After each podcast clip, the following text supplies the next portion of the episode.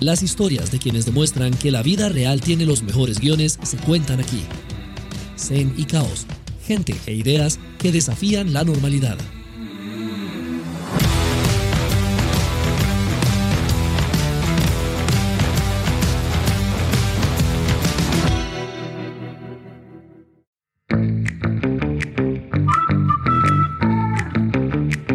Cuando estaba procurando la entrevista con Giancarlos Canela, me llamó mucho la atención algo que me dijo alguien de la disquera. Me dijo que este era básicamente el regreso de Giancarlos Canela. No es la primera vez que escucho algo similar, no es la primera vez que oigo algún regreso de algún artista y después me doy cuenta de que esa persona nunca dejó ni de hacer música, ni de grabar, ni de componer, ni de actuar. O sea, nunca dejó de ser. Por eso esto de los regresos me llama tanto la atención y por eso lo pongo entre comillas en el título de este episodio, porque como se darán cuenta, ha estado de todo menos quedito. Es más, ha estado muy, muy activo. Así que comencemos de una vez. Ya, listo. Gusto verte, gusto verte. ¿Cómo está todo por allá? Igual, igual, todo muy bien. Más bien, gracias por, por conectarte. Déjame nada más quitar esto de acá. Listo.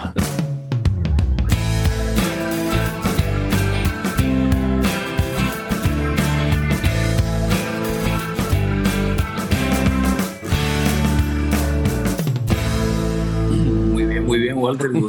Gusto saludarte, brother. igual, igual. Igual, no, gracias a vos por, por el tiempo. Eh, bueno, en primer lugar, espero que estés súper bien. Ojalá que, que ya este viernes te trate bien, a punto de ser fin de semana. A punto de ser fin de semana. Exacto.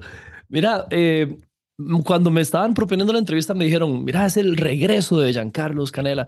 Eh, y yo escucho muchas veces hablar de el regreso de, y, y, no es como que la gente se haya ido a una cueva o algo así. Tal, tal vez vuelven a cierta faceta, pero, pero di, seguimos existiendo. Contame qué has estado haciendo durante, eh, antes de tu regreso. Me entero yo por ti, me entero yo por ti ahora que me había... yo, yo eh, en, en, mi mente, en mi corazón, en mi, eh, en, o sea, yo simplemente, quizás en estos últimos años... He dedicado mucho más tiempo a, a, a, pues nada, a buscar ese balance entre profesional y ser humano, a, a construir eh, nuestro equipo de cero, eh, eh, a, aprender mucho más tras bastidores, cómo funcionan las producciones, cómo funciona, qué es lo que es claro. producir una película, qué es lo que es producir una serie, aprender eso porque como, como un contador de historia, como un narrador de historia, que siempre lo he hecho a través de la música, o o la actuación delante del lente, eh, frente al lente. Eh, me, me, apasiona muchísimo todo el mundo que sucede detrás de. Claro. Eh, y, y, nada, he estado también componiendo para otros artistas, otros proyectos. Ahora en el disco último de Wisin y Yandel, en la canción que tienen con Ozuna es de mi autoría. Claro. la canción que acaba de sacar Paulina Rubio, Rubio también, también se, se, es de mi autoría, producida por Mafio. Estás profesionalizándote en todo lo que, lo que significa tu carrera. Eh, eh, eh, me he dado la tarea de, de, identificarme de otras formas también, uh -huh.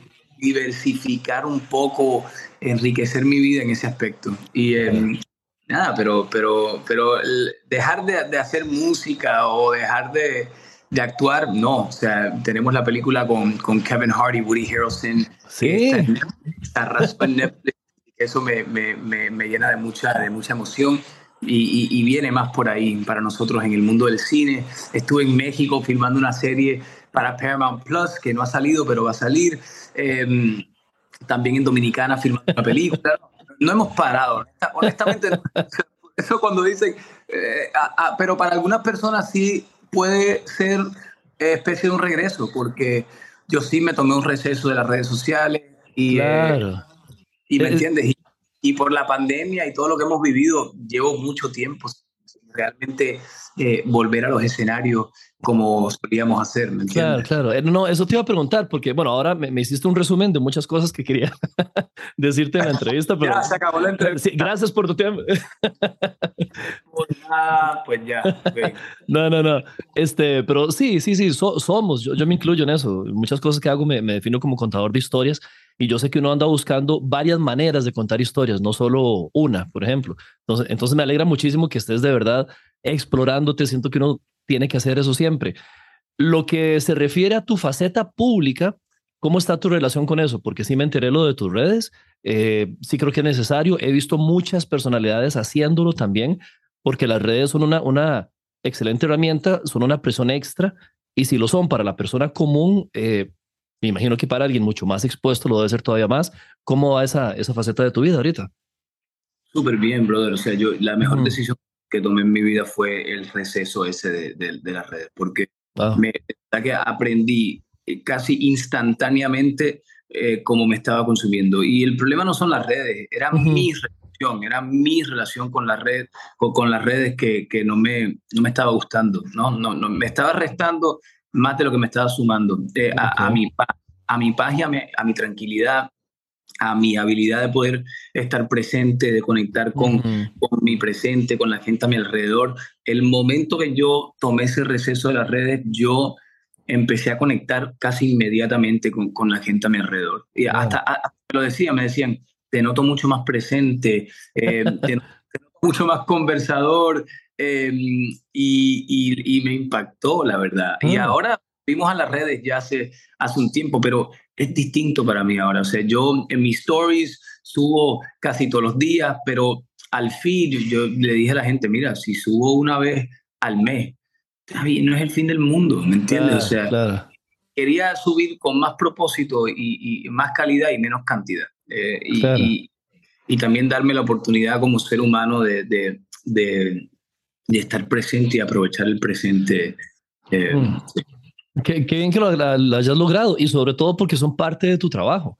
Este, entonces hay que, hay que tener una buena relación, una relación sana con ellas, pero me, me gusta eso por vos y es cierto, uno se vuelve mucho más presente apenas deja de pensar en cómo curar esas partes de la, de la vida, cómo hacer una curación de eso, ¿verdad? Totalmente, total. Sí, vos tenés, eh, ahora que estabas eh, haciéndome el resumen de tus actividades, vos sos alguien que de verdad, eh, no sé, felicidades, tenés el pie muy bien plantado en la música y otro pie muy bien plantado en la actuación. ahora estabas hablando de Man from Toronto. Entonces me gustaría que me contaras un poco más de esa parte tuya del cine, porque sí, sí fue una buena película y tuvo bastante éxito, de hecho.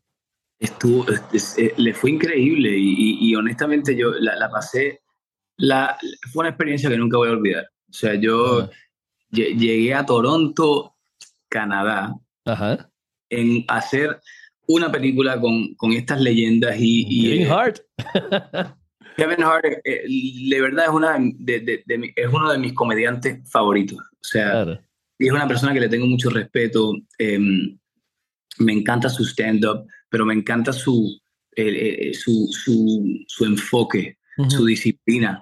Um, he's a go-getter, he's a hustler, you know, eh, decimos nosotros. Y eh, um, hay, eh, Woody Harrelson, Woody Harrelson, o sea, es una leyenda del cine. Um, Kaylee Cuoco de Bang Theory.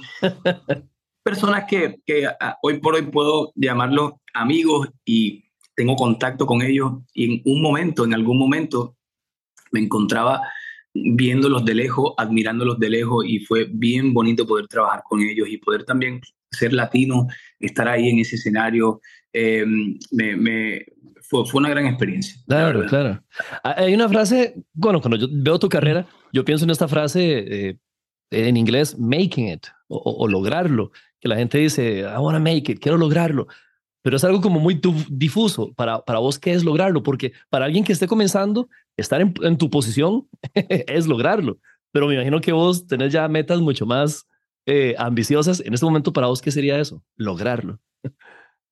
Lograrlo, lo, lograrlo, o sea, yo, yo pienso que es una, nos, es una ideología que puede hacer una de dos cosas. Puede posponer tu felicidad o puede mantenerte enfocado, en un camino productivo y todo está en tu relación con esa, o sea, lograr qué, lograr tu nueva meta o lograr sentirte realizado. O sea, son cosas muy distintas porque yo me siento completamente realizado. Yo siento que cada oportunidad que se me ha dado la he aprovechado. Las oportunidades que no he aprovechado, he aprendido de ellas, me han ayudado a aprovechar la siguiente oportunidad. Soy una persona que vive consciente de, su, de, de, de, de dónde necesito más trabajo, dónde, dónde estoy bien, o sea, aprendiendo a amarme durante todo mi proceso, durante mi experiencia humana, tratando de sembrar amistades, tratando de tener impacto positivo en los demás, tratando de inyectar propósito en lo que hago. O sea, yo tengo mi programa eh, bastante claro y lo que, y lo que no, y, también tengo claro que no lo tengo todo claro. Eh, yo, yo siento que estas metas que nos ponemos eh, en, en, una etapa de mi vida, yo até mi valor como ser humano, como persona, a a qué tan lejos o cerca estaba de lograr esa meta o qué, qué tan bien le fue a este proyecto que acabo de sacar. Claro. y, y, eso es un grave error que comete el artista, un grave error porque te, lleva a un lugar tan oscuro o tan inestable, porque esta carrera está llena de altas y bajas. Claro. O sea, al del día uno puede hacer la mejor canción. ¿Sabes cuántas canciones son increíbles? Mejores que las que están en el top 10. Sí, es cierto pero estas canciones no tienen ni los millones que se les inyecta atrás de esas canciones para que el mundo las escuche, ni en la maquinaria, ni la infraestructura, ni todos los otros variables que hacen falta para que esa canción llegue al mundo entero. Pero eso no hace mm. esa canción menos buena. Claro. O sea, ni le quita la calidad. Y, y yo creo que eso, lograrlo, lograrlo de verdad, es entender que eres suficiente sin importar dónde te encuentras en tu proceso y, qué tan lejos o cerca estás de lograr esa meta que te pusiste. me gusta, me encanta, me encanta. Me parece una filosofía súper sana y en el marco de esa filosofía llegamos a, tu sencillo, vida, eh, porque hay otra frase que dice, esto es vida, para vos, ¿qué es vida? Entonces...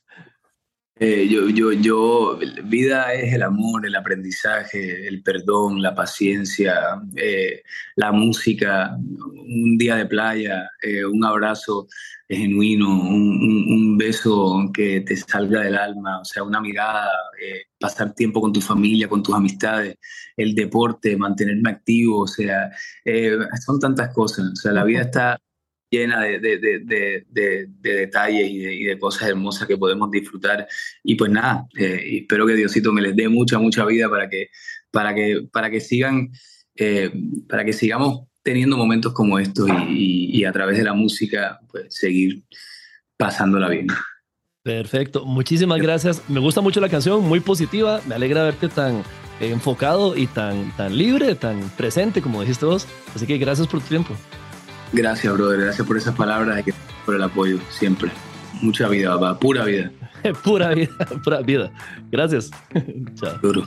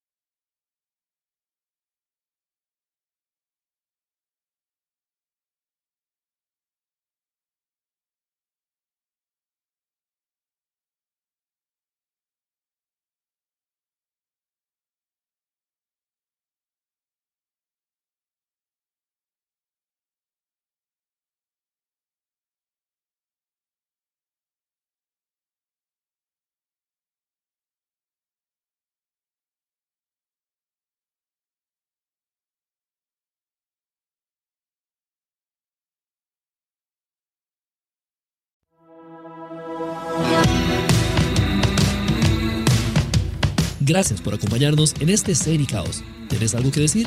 Puedes contactarnos al correo cenicaos.waltercampos.com o en nuestras redes sociales. Hasta el próximo episodio.